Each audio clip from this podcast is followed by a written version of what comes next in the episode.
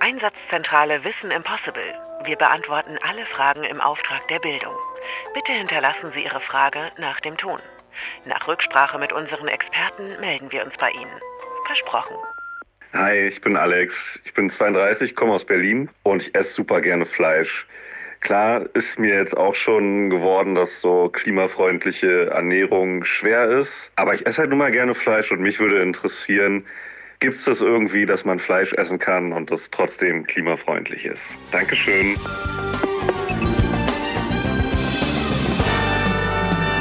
Herzlich willkommen zu Wissen Impossible, der Bildungsauftrag. Und heute in der Wissenszentrale für Sie Stefan Karkowski. Ist für mich ein eingefleischter Flexitarier. Und Julia Fissmann. Und die ernährt sich, soweit ich weiß, vegetarisch, ohne jeden Kompromiss. Als gelegentlicher Fleischesser, Stefan, befindest du dich übrigens in guter Gesellschaft. Laut des diesjährigen Ernährungsreports des Bundesministeriums für Ernährung und Landwirtschaft essen rund 44 Prozent der Deutschen flexitarisch und nur sieben Prozent vegetarisch, so wie ich. Also ein echt interessanter Auftrag von Alex. Mir schmeckt es einfach nicht, aber Fleisch und klimafreundlich, das passt wirklich nicht zusammen. Also da müssen wir eine Lösung finden. Ja, du, also ehrlich gesagt, ich habe äh, Ernährung und Klima noch nie zusammen gedacht. Das ist jetzt für mich auch ganz neu. Wir kochen zu Hause tatsächlich auch ohne Fleisch, einfach weil ich kein Blut in der Küche sehen mag. Wurst und Schinken haben wir auch nicht im Kühlschrank. Ich mag aber meine Currywurst und im Restaurant, da sage ich zu Fisch und Scampi, aber auch zu einem guten Rindersteak nicht nein. Aber Currywurst gibt's doch auch in vegetarisch. Hm. Aber einen guten Steak, ja, verstehe ich. Das kann natürlich auch wirklich was Besonderes sein, aber Rindfleisch ist wirklich besonders schädlich fürs Klima. Ist das so? Auch bei Biofleisch? Ich meine, fragen wir doch zu Anfang mal einfach den Computer. Welchen ökologischen Fußabdruck hinterlassen die verschiedenen Fleischsorten? Rind, Schwein, Geflügel. Wie klimaschädlich sind Fleisch- und Wurstprodukte? Fleisch, das essbare Muskelgewebe von Tieren. Seine Klimaschädlichkeit wird oft in Form des sogenannten CO2-Fußabdrucks berechnet, ein Maß für den Gesamtbetrag der anfallenden Kohlenstoffdioxidemissionen. Laut dem Institut für Energie- und Umweltforschung Heidelberg, kurz IFOI, hat Rindfleisch den größten CO2-Fußabdruck. Bei der Produktion von einem Kilogramm Rind werden rund 12 Kilogramm Kohlenstoffdioxid ausgestoßen. Der ökologische Fußabdruck von Geflügel und Schweinefleisch hingegen ist mit einem CO2-Ausstoß von 5 bis 4 Kilogramm deutlich geringer. Ich will ja nichts sagen, aber ich hab's dir gesagt. Für eine aussagekräftige Bilanz zur Klimaschädlichkeit von Fleisch spielen aber auch Aspekte wie die Art der Tierhaltung und der Verbrauch von Ressourcen wie Fläche und Wasser eine wichtige Rolle. Diese fallen im Übrigen bei der Herstellung anderer tierischer Lebensmittel wie Milch, Käse und Eier an. Also auch bei fleischloser Ernährung, Julian. Aber ich will mich nicht rausreden. Macht ja irgendwie auch Sinn. Rindviecher sind quasi die SUVs unter den Tierarten. Groß und bullig, hoher Verbrauch an Platz und Futter. Ich habe mir mal die Grafik dazu angeschaut. Den Vergleich zum CO2-Fußabdruck unterschiedlicher Fleischsorten vom IFOI-Institut, von dem der Computer gerade gesprochen hat. Und da ist mir aufgefallen, was bei allen Tierarten gleich ist. Am meisten CO2 entsteht nicht beim Transport, nicht bei der Kühlung oder der Verpackung, sondern ganz eindeutig bei der Landwirtschaft. Ja klar, die Tiere brauchen Lebensraum. Ihr Futter muss angebaut werden und wird dann auch gerne mal importiert, zum Beispiel aus Südamerika, wo dann Sojaplantagen gebaut werden, der Urwald im Amazonas abgeholzt werden muss.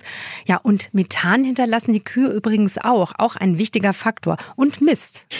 Ja, aber glaubst du nicht, dass man das reduzieren könnte? Also ich wüsste zum Beispiel ganz gerne, äh, warum die Landwirtschaft so einen miesen Fußabdruck hinterlässt bei der Tierhaltung. Ich würde mir deshalb jetzt einfach mal einen Experten suchen und den frage ich dann, was sich ändern muss oder ob die einzig klimafreundliche Lösung wirklich der komplette Verzicht ist auf tierische Lebensmittel. Einverstanden? Viel Glück dabei, auf jeden Fall bin ich damit einverstanden. Ich schaue aber lieber gleich mal nach einer klimafreundlichen Fleischalternative. Ersatzprodukte gibt es natürlich zuhauf im Supermarkt. Ich habe wirklich fast alle durch. Ich suche jetzt aber nach dem perfekten Fleischersatz für Alex und vielleicht auch für mich. Auf jeden Fall muss ich Alex damit wohl abfinden müssen. Okay, dann würde ich sagen, schauen wir einfach mal. Diese Rinder rülpsen und furzen das Klima kaputt, weil in ihren Gasen Methan enthalten ist, einer der schlimmsten Klimakiller überhaupt. Unsere Nachfrage nach Fleisch, Milch und Käse sorgt dafür, dass allein in Deutschland rund 11 Millionen Rinder gehalten werden. Unser Appetit auf Tierprodukte verursacht also massive Klimaschäden. Und trotzdem müsste niemand komplett auf Fleisch verzichten sagt Dr. Hermann Lotze-Kampen. Er leitet die Abteilung Klimaresilienz am Potsdam Institut für Klimafolgenforschung und ist Professor für nachhaltige Landnutzung und Klimawandel an der Humboldt-Universität in Berlin. Herr Lotze-Kampen, guten Tag. Schön, dass Sie bei uns sind. Ja, schönen guten Tag.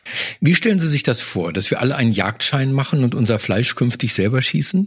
Nein, also es gibt ja Vorschläge zu einer Ernährungsweise von der sogenannten Eat Lancet Kommission, also eine Ernährungsweise, die sowohl gesund ist für die Menschen als auch für den Planeten. Und da reden wir über eine Reduktion des Fleischkonsums um ungefähr drei Viertel, 75 Prozent von unserem aktuellen Niveau. Und das heißt, wir könnten deutlich mehr pflanzliche Nahrungsmittel essen und es gäbe aber immerhin auch noch Raum für ein gewisses Maß an Tierhaltung. Also dieses Maß an Tierhaltung, das ist das, was mich natürlich interessiert. Ich habe gelesen, unterschiedliche Fleischarten haben unterschiedliche Klimabilanzen. Wieso ist das so und wie rechnet man das aus? Zum einen ist es physiologisch so, weil ja, wie Sie gesagt haben, Rinder, Schafe, Ziegen, also alle Tiere, die zu den Wiederkäuern zählen, physiologisch einen Magen haben, den Pansen haben, in dem sie Gras zum Beispiel verdauen können. Und das ist im Grunde wie eine Art Biogasanlage auf vier Beinen, wo das Gas vergoren wird und da dann Methan entsteht. Also bei gewissen Tieren entsteht Methan bei der Verdauung. Das ist ein wichtiger Punkt. Und dann ist die Futterverwertung, die sogenannte Futterverwertung wichtig. Verschiedene Tiere brauchen unterschiedlich viel Futter, um am Ende ein Kilo Fleisch zum Beispiel zu erzeugen. Also Hühner, generell Geflügel, ist deutlich effizienter. Sie brauchen also weniger Kilogramm Getreide zum Beispiel, um ein Kilogramm Hühnerfleisch zu erzeugen, als im Vergleich jetzt Schweinefleisch oder auch Rindfleisch. Mhm. Also wenn wir mal so eine Hitliste aufstellen würden äh, der Fleischsorten in Sachen Klima, wer liegt ganz vorne, sagen wir im guten Sinne?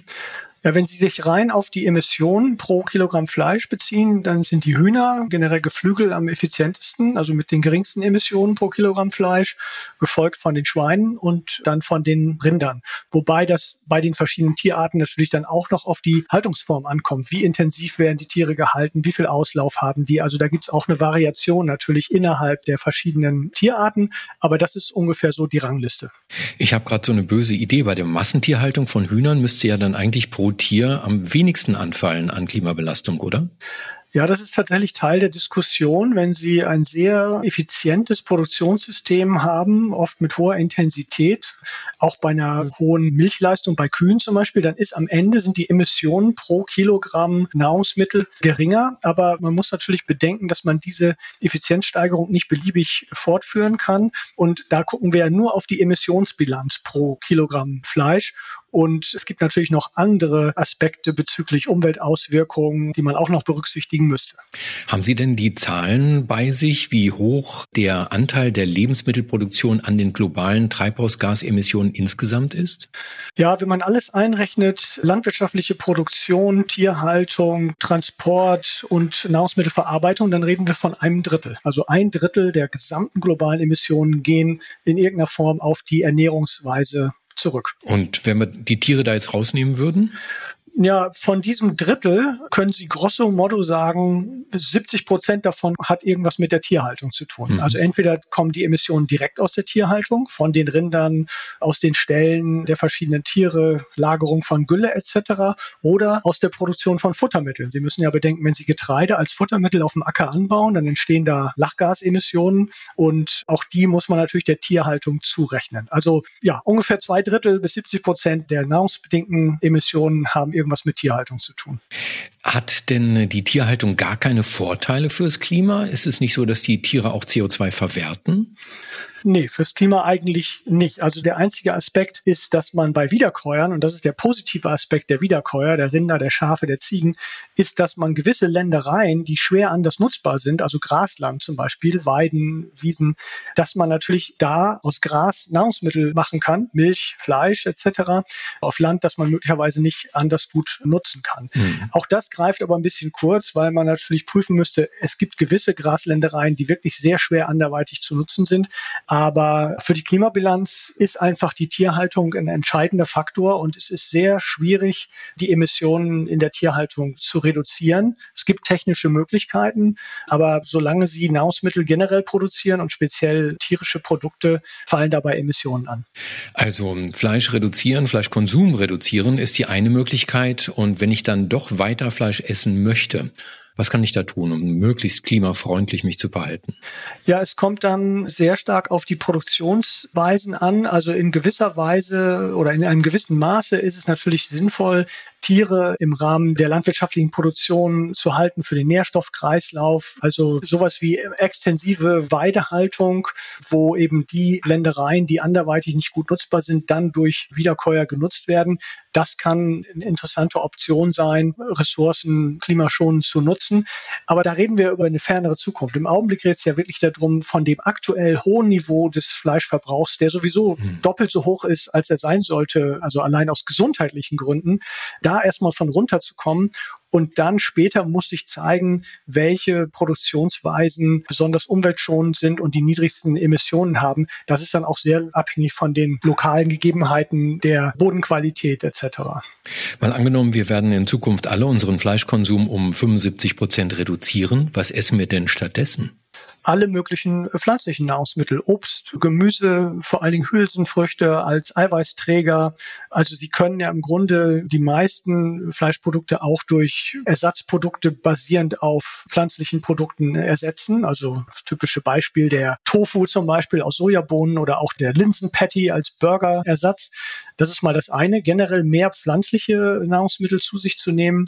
Und das andere ist, dass noch andere Ersatzprodukte auf den Markt kommen werden, also zum Beispiel Fleischersatzprodukte aus Fermentationsprozessen, also aus Pilzen oder aus anderen mikrobiellen Quellen, mit denen man dann auch vor allen Dingen verarbeitete Fleischprodukte durchaus ersetzen können wird. Klimaschutz und Fleischkonsum in Wissen Impossible. Professor Hermann Lotze-Kampen, herzlichen Dank, dass Sie diese Podcast-Folge bereichert haben. Danke, dass Sie da waren. Vielen Dank. Also, der Anbau von Nahrungsmitteln hat also generell einen erheblichen Anteil an den globalen Treibhausgasemissionen. Und in diesem Sektor wiederum, da sind tierische Lebensmittel die größten Umweltsünder. Mehr als ein Kilo Fleisch ist jeder Deutsche durchschnittlich pro Woche. Das finde selbst ich total irre. Professor Lotze Kampen sagt, dass wir diesen Konsum reduzieren müssten auf etwa 300 Gramm. Das würde sich dann auch in der sogenannten Eat Lancet Diet widerspiegeln. Und das lassen wir uns nochmal vom Computer erklären. Die Eat Lancet Diet wurde von der Eat Lancet Commission, also einem internationalen und interdisziplinären Team aus Wissenschaftlern, erstellt. Die Diät ist eigentlich eher ein Speiseplan, der die Gesundheit der Menschen und der Umwelt gleichermaßen schützen möchte, nach dem Motto, ein übermäßiger Nahrungskonsum ist Verschwendung auf Gesundheits- und Umweltkosten. Auf dem Speiseplan stehen vor allem pflanzliche Lebensmittel wie Vollkornprodukte, Obst, Gemüse, Nüsse und Hülsenfrüchte. Tierische Lebensmittel sind nur in geringen Mengen Bestandteil der Diät. Kritik besteht an der Umsetzung. Zum einen sieht der Speiseplan eine tägliche Kalorienzufuhr von 2500 Kalorien vor. Nachweislich ist das aber ein Mittelwert, der nicht für jeden Menschen gilt. Zum anderen vernachlässigt er generell die ungleiche Ressourcenverteilung weltweit. Trotzdem lässt sich für eine klimafreundliche Ernährung ganz generell sagen, wir sollten weniger tierische Lebensmittel essen, also auch weniger Milch, Käse, Eier und so weiter. Und wenn überhaupt Fleisch, dann am ehesten Geflügel. Ist für mich blöd. Das esse ich zum Beispiel gar nicht. Aber bitte auch auf die Produktionsbedingungen achten. Und die sind meiner Ansicht nach gerade beim Geflügel oft katastrophal. Also mehr pflanzliche Lebensmittel konsumieren, so weit, so gut. Professor Lotze Kampen sagt aber auch Fleischersatzprodukte aus Fermentationsprozessen, ja, also aus der Umsetzung von biologischen Materialien mit Hilfen von Bakterien, Pilz- oder Zellkulturen, das sei die Zukunft. Pilzige Zukunftsaussichten also. Eigentlich Julia Stichwort. Julia, wo bist du denn gerade? In dem Labor, in dem ich bin, werden Myzele gezüchtet und man hört hier einen Rüttelinkubator, in dem mehrere Kolben stehen. In diesen Kolben, oben ist so ein Stopfen drauf, befindet sich eine Lösung, die sieht aus ein bisschen wie Pfefferminztee. Bei einigen ist es so ein bisschen gelblicher, sieht eher aus wie Apfelsaftschorle. Und da drin sind Pilzmyzelien. Aber wie daraus jetzt Fleischersatz werden kann, das kann mir am besten Dr. Nina Kral erklären. Sie ist Biotechnologin und Forschungsleiterin bei Kinder, das Startup, das sich auf alternative Proteinproduktion spezialisiert hat. Frau Kral, also das ist ein Fermentationsprozess, das haben Sie mir schon erklärt. Was bedeutet das genau? Also wie wird daraus dann am Ende ein Fleischersatzprodukt? Ja, genau. Also was wir da jetzt sehen, ähm, ist eben eine Nährlösung, ähm, wo wir unseren Pilz reingegeben haben. Ähm, eine ganz kleine Menge eben erstmal von. Und dieser Pilz nutzt jetzt diese Nährstoffe, die wir ihm vorgegeben haben, äh, um selber Biomasse aufzubauen, ähm, währenddessen auch noch in sich äh, Proteine. Wie kommt jetzt da eine Pilzkultur heraus? Prinzipiell ist das eine Zwischenstufe, die wir jetzt haben. Wir müssten vielleicht erstmal mit dem reinen Myzel starten. Aus dem Supermarkt kennt man äh, Pilze, also wir arbeiten mit Speisepilzen, kennt man die als Fruchtkörper. Das ist aber nur ein ganz kleiner Teil, der unter bestimmten Umweltbedingungen überhaupt sichtbar wird. Prinzipiell ist eben unterirdisch dieses Flechtwerk und das kultivieren wir erstmal auf sogenannten Agerplatten. Das ist ein fester Nährboden. Da können wir auch einmal zu unserem Brutschrank rübergehen. Jetzt haben wir hier so eine Petrischale, die ist geschlossen und da ist im Grunde genommen wie ein Stück Watte drin, so kreisförmig. Ja, so das Weiße, was man sieht, das ist der Pilz. Das sind so kleine Fäden, das Myzel, dieses Pilzgeflecht. Und wir inkubieren die eben erst auf den Platten, um überhaupt einen Starter zu haben. Und diese Platte wird dann hinterher zu einer Sterilwerkbank gebracht. Ähm, die sorgt dafür, dass eben keine anderen Fremdkeime auf den Pilz drauffallen oder eben hinterher auch in die Kultur mit rein. Und aus diesem Pilzgeflecht, was man auf dieser Platte hat, wird ein Stück ausgeschnitten und dann in Flüssigkultur reingegeben. Diese Petrischale, die ist etwa so Handteller groß. Davon sind mehrere in diesem Brutkasten. Der sieht eigentlich aus wie ein, ja, wie, fast wie ein Backofen oder sowas. Die werden hier bei 26 Grad schön warm gehalten. Das ist genau die Temperatur, wo sich die Myzele wohlfühlen und wachsen, ja? Ja gut, die Pilze kriegen es ein bisschen wärmer, aber prinzipiell würden sie auch zwischen 19 und 20 Grad wachsen. Dann dauert es vielleicht nur einen kleinen Moment länger. Das heißt, wir äh, machen sie ein bisschen tropischer dann, damit sie auch schneller anwachsen und schön vital sind. Ach, ich bin froh, dass es den Pilzen hier gut geht.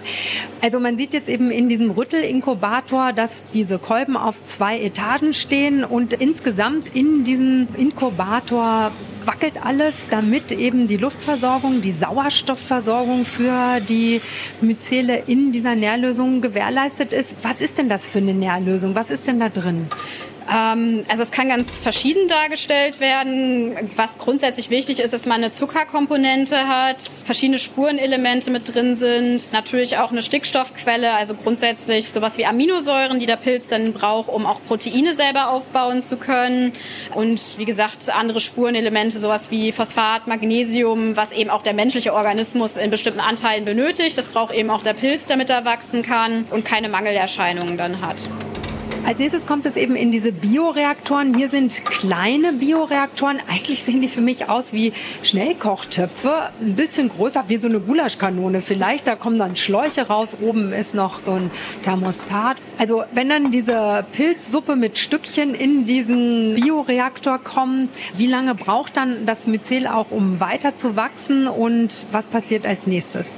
Wenn wir aus dem Kolben in den Reaktor reingehen, ist das natürlich nur eine ganz kleine Menge an Myzel, die wir jetzt vervielfältigen wollen. Und im Reaktor sind dann eben alle Bedingungen wie Nährstoffe, Belüftung, Temperatur so geeignet eingestellt, dass der Pilz dann wieder neu wachsen kann und auch hinterher dort das Medium, wie wir es jetzt hier schon im Schüttelkolben gesehen haben, dicht bewachsen ist, dass eigentlich der gesamte Reaktorraum, bevor Flüssigkeit war, durch Kügelchen ersetzt ist. Ja, aber prinzipiell braucht das Ganze dann so eine knappe Woche Ich sehe hier noch einen Kolben mit einem whiskyfarbenen Inhaltsstoff, mit einer Nährlösung. Und da sieht es mir ehrlich gesagt ein bisschen drin so aus, als wäre es so, wie Sie es nicht wollen. Da sind nämlich so Schimmeldreiecke oben drauf, also so, so, so grünlich schimmernder Schimmel. Das wollen Sie eigentlich nicht hier züchten, Nein. ne?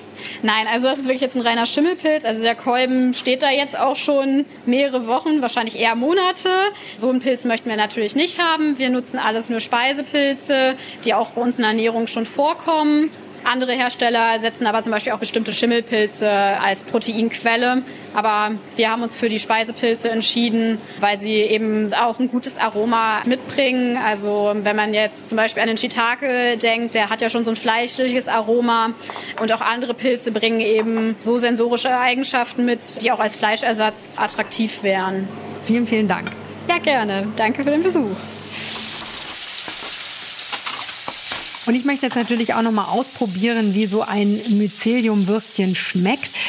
Mir wird gerade eine Wurst aus Mycelprotein gebraten vom Co-Gründer von Kinder höchstpersönlich, Franziskus Schnabel. Der steht hier in seiner Küche und dreht gerade drei Würstchen. Das sieht ja wirklich aus wie Bratwürstchen, vegane Bratwürstchen, wie man sie kennt. Ähm, wie unterscheiden die sich? Also ich hoffe zum einen natürlich, dass sie deutlich besser sind als die, die man kennt. Und sie unterscheiden sich insofern, als dass sie ja nicht klassisch aus einem großen Cocktail an Zusatzstoffen bestehen, sondern einen Prozentgehalt von ungefähr 40 Prozent Pilzmyzel drin haben. Das gibt äh, ein anderes Geschmacksprofil. Außerdem haben wir in dem Produkt auf ganz viele Zusatzstoffe verzichtet. Wir haben das reduziert auf exakt zwei Stück. Vor allen Dingen keine Geschmacksverstärker. Das kriegt man nämlich dann auch tatsächlich so hin. 40 Prozent Mycelium ist in dieser Bratwurst, die anderen 60 Prozent, was ist das dann? Das sind zum Beispiel ein Erbsenprotein, dann ist natürlich Wasser damit drin. Das ist auch in der Fleischbratwurst so. Normalerweise sind Bratwürste ähm, Fleischerzeugnisse mit verschiedenen Zutaten und äh, wie gesagt auch einem hohen Fettanteil und Wasseranteil. Das haben wir hier natürlich nicht. Wir haben hier keine gesättigten Fettsäuren mit drin. Franziskus Schnabel hat für mich jetzt hier ein Würstchen gebraten. Das ist ein bisschen fester. Wie ist das zu erklären? Das liegt leider noch an, dem, an der Methylcellulose. Das ist ein Bindemittel, ähnlich wie ein tierisches Protein. Fängt es an quasi zu binden in dem Moment, wo ich Temperatur erhöhe. Dadurch kriege ich dann nachher ein festes Produkt mit einem entsprechenden Biss und habe dann das fleischähnliche Gefühl. Noch können wir nicht darauf verzichten, aber das ist der Effekt, den diese Wurst ermöglicht. So, jetzt probiere ich mal die Wurst hier schön in kleine Stückchen aufgeschnitten, innen drin so weiß und so kleine Körner. Das sind tatsächlich die Proteine. Ja, genau, okay. Ich kann dir das als äh, noch Fleischesser gerne sagen. Ein normaler Anschnitt von einer äh, Thüringer Bratwurst ist sehr ähnlich. Also da hat man genau diese Struktur drin und die haben wir in diesem Produkt dann auch nachempfunden. Mhm. Ja, also schmeckt sehr salzig, das fällt mir als erstes auf. Schmeckt sehr würzig, also schon so ein bisschen in Richtung Pilz. Ähm, welcher Pilz ist es, weiß ich nicht. Vielleicht ein Kräuterseitling oder sowas. Ja, es ist ähm, sehr fest von der Konsistenz, wirklich wie Fleisch, so wie ich mich erinnere, wie Fleisch geschmeckt hat, als ich das ähm, vor vielen, vielen, vielen, vielen Jahren das letzte Mal gegessen habe. Also insofern wäre das für mich wahrscheinlich keine gute Alternative, da ich ja Vegetarierin bin. Aber ich bin sehr dankbar, dass ich das hier probieren durfte. Vielen Dank, Franziskus Schnabel, dass ich bei Kinder in die Labore und in ihre Küche gucken durfte und sie sogar für mich diese leckeren Bratwürstchen gebraten haben. Danke. Ja, danke dir für dein Interesse und äh, für dein Feedback. Gerne. Dann haben die wohl alles richtig gemacht bei Kinder, Julia, oder? Ja, haben sie. Von einigen schmeckte das auch ganz schön gummelig in der Konsistenz. Das habe ich dem gar nicht mhm. sagen wollen, aber ist auf jeden Fall so. Sehr gelungen, glaube ich, als Fleischersatz. Nina Krah, die Biotechnologin, hat mir übrigens noch erzählt, dass Pilzfleisch auch ernährungsphysiologisch einige Vorteile bietet, denn die Nährstoffzusammensetzung des Pilzmycels ist in Protein, Ballast und Fettgehalt, aber auch in der Aminosäurebilanz sehr nah am Fleisch. Und damit hebt sich das Pilzfleisch deutlich von anderen pflanzlichen Fleischersatzprodukten ab. Also es eignet sich technisch sehr gut als Fleischersatz und auch geschmacklich und eben auch von der Konsistenz, da der Pilz eben den Umami-Geschmack mitbringt. Also nicht süß, salzig, sauer, bitter, sondern dieser fünfte Geschmackssinn, mhm. Ähm, der eben auch beim Fleischessen angesprochen wird. Und das hat bei mir ja genau irgendwie funktioniert. Ja, ja, ja. Pilzfleisch kann künftig als Biomasse eine klimaschonende Proteinquelle sein und eben auch für andere Zwecke einer gesunden und klimaschonenden Ernährung dienen. Ja, klingt so, als wäre es was für mich, aber äh, inwiefern ist denn Pilzfleisch jetzt wirklich klimafreundlicher als Rind, Schwein und Co? Na, ganz einfach. So ein Pilzmyzel kann dezentral und regional gezüchtet werden und das in Tanks im Keller. Es braucht also weder Licht noch Wasser und die benötigte Nährstofflösung kann aus landwirtschaftlichen Abfällen gewonnen werden, wie Schalen von Zuckerrüben oder von Hülsenfrüchten oder Maisblätter. Innerhalb einer Woche wachsen die Myzelien heran und das ganz ohne Ackerboden oder den Einsatz von Pestiziden. Also ich finde, das klingt total vielversprechend. Ja, klingt überzeugend. Also wir können an dieser Stelle erstmal festhalten, Fleisch aus Pilzmyzel ist, ähm, ja, wie soll man sagen, richtiges Fastfleisch. Unser Flexitarier Alex möchte aber Fleisch essen, also Fleisch, Fleisch. Was hast du noch rausgefunden, Julia? Ja, ich habe mich noch mit kultiviertem Fleisch beziehungsweise In-vitro-Fleisch oder Clean Meat beschäftigt. Diese Begriffe meinen alle das gleiche, Fleisch aus dem Labor. Die Biotechnologin Professor Dr. Petra Kluger, Professorin für Tissue Engineering und Biofabrikation an der Hochschule Reutlingen, forscht genau dazu. Unter dem Begriff Clean Meat oder im Deutschen auch kultiviertes Fleisch versteht man die Herstellung von ähm, Fleisch in einem Labor. Das bedeutet, wir haben tierische Bestandteile. Wir nehmen nämlich einfach die Zellen aus den Tieren, ohne sie zu töten, vermehren diese und bringen sie dann in eine Form, die optimalerweise eben einem Stück Fleisch entspricht. Und wie genau funktioniert das? Petra Kluger hat mir erklärt, dass Muskelzellen für die spätere Konsistenz und Fettzellen für den Geschmack in einem sehr frühen Stadium, also als Stammzellen aus den lebendigen Tieren, nicht ganz schmerzfrei entnommen werden. Versorgt werden sie mit einer Nährflüssigkeit und dann vermehren sich die Zellen anschließend über einen längeren Zeitraum. Die lassen sich dann auf verschiedenen Wegen weiterverarbeiten. Die haften zum Beispiel aneinander, die Zellen, und bilden ein klitzekleines Fleischbällchen oder werden auf anderen essbaren Materialien angesiedelt. Auf jeden Fall entsteht am Ende kein Steak, sondern eher eine Art Hackmasse. Uah. Frau Kluger forscht also für Menschen, die nicht auf Fleisch verzichten wollen, an einer günstigen, klimafreundlichen Version von Fleisch. Nicht für mich. Also ganz ehrlich, äh, klingt für mich jetzt nicht besonders appetitlich, aber egal. Was wichtig ist ja für uns, ist hier die Frage nach der Klimafreundlichkeit im Vergleich zu Fleisch aus dem Stall oder von der Weide. Das beantwortet Petra Kluger vorerst so. Dass hier definitiv weniger Land verbraucht wird, ich glaube, das kann man sich noch ganz gut vorstellen, weil man ja nicht die Viehherde hat. Es wird auch weniger Wasserverbrauch notwendig sein. Gleichzeitig wird höchstwahrscheinlich, zumindest prophezeit, dass die CO2-Bilanz oder generell ähm, klimaschädliche Gasausstoße geringer sein werden, weil hier ja eben auch die ganze Lebensmittelproduktion, die Tiere auf der Weide doch einen erheblichen Anteil bei haben. Naja, wie bei allen nachhaltigen Herstellungsverfahren ist es auch beim Clean Meat wichtig, dass hier grüne Energie genutzt wird. Und das ist für Frau Kluger noch ein Knackpunkt, der bis zu einer industriellen Fertigung geklärt werden muss. Trotzdem ist sie zuversichtlich. Tatsächlich gibt es heute in Deutschland noch kein Fleisch, ähm, das im Labor kultiviert wurde, zu kaufen und anderswo in der Welt auch sehr wenig. Trotzdem glaube ich, dass wir hier in so, also technologisch möglich in fünf Jahren bestimmt die ersten Produkte im Supermarkt haben werden.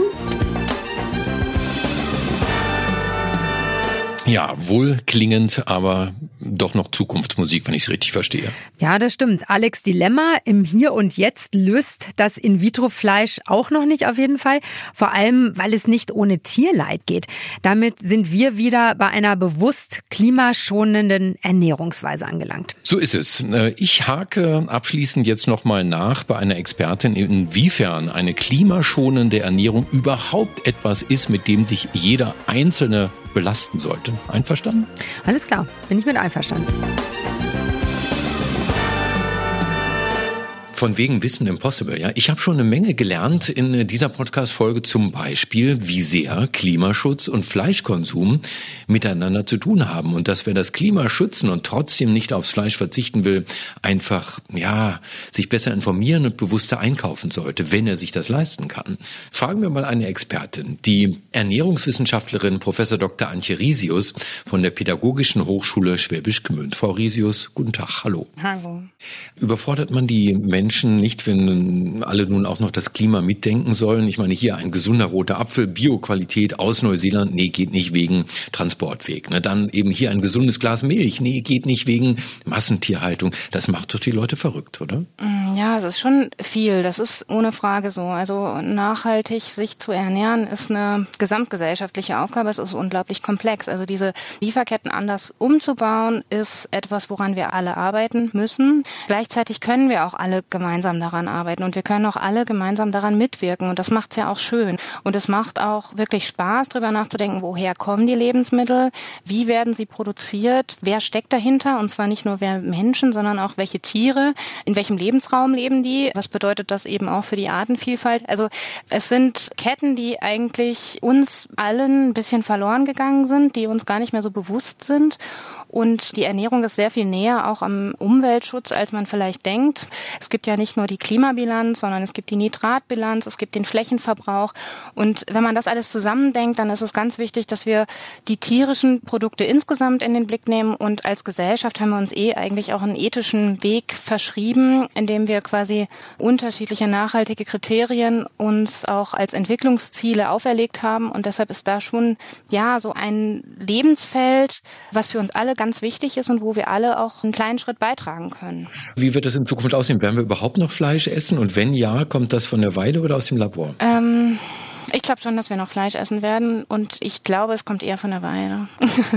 okay, dann sage ich herzlichen Dank an dieser Stelle. Mhm. Wieder was dazugelernt äh, zur Frage, wie geht das, sich klimaschonend zu ernähren. Geholfen hat uns dabei die Ernährungswissenschaftlerin Prof. Dr. Antje Risius von der Pädagogischen Hochschule Schwäbisch Gmünd. Frau Risius, danke. Ich danke.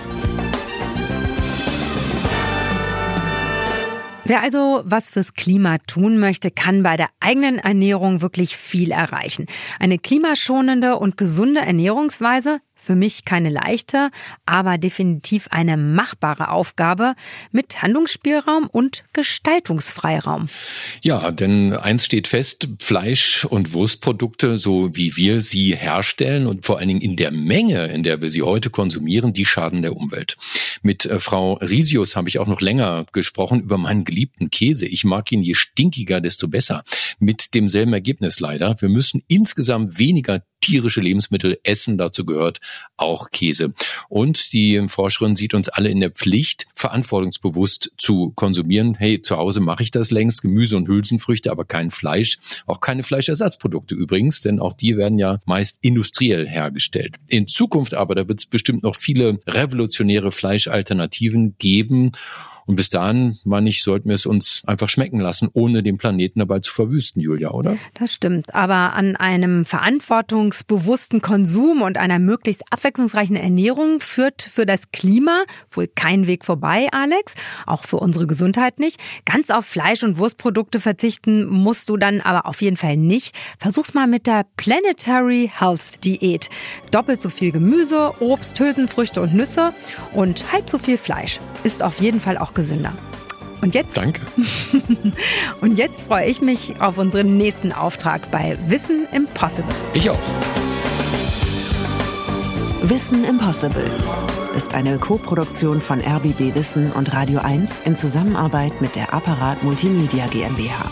Redaktion und Skript Linda Achtermann und Josephine Kuban. Moderation Stefan Karkowski und Julia Fissmann. Produktion und Sounddesign Andreas Deile.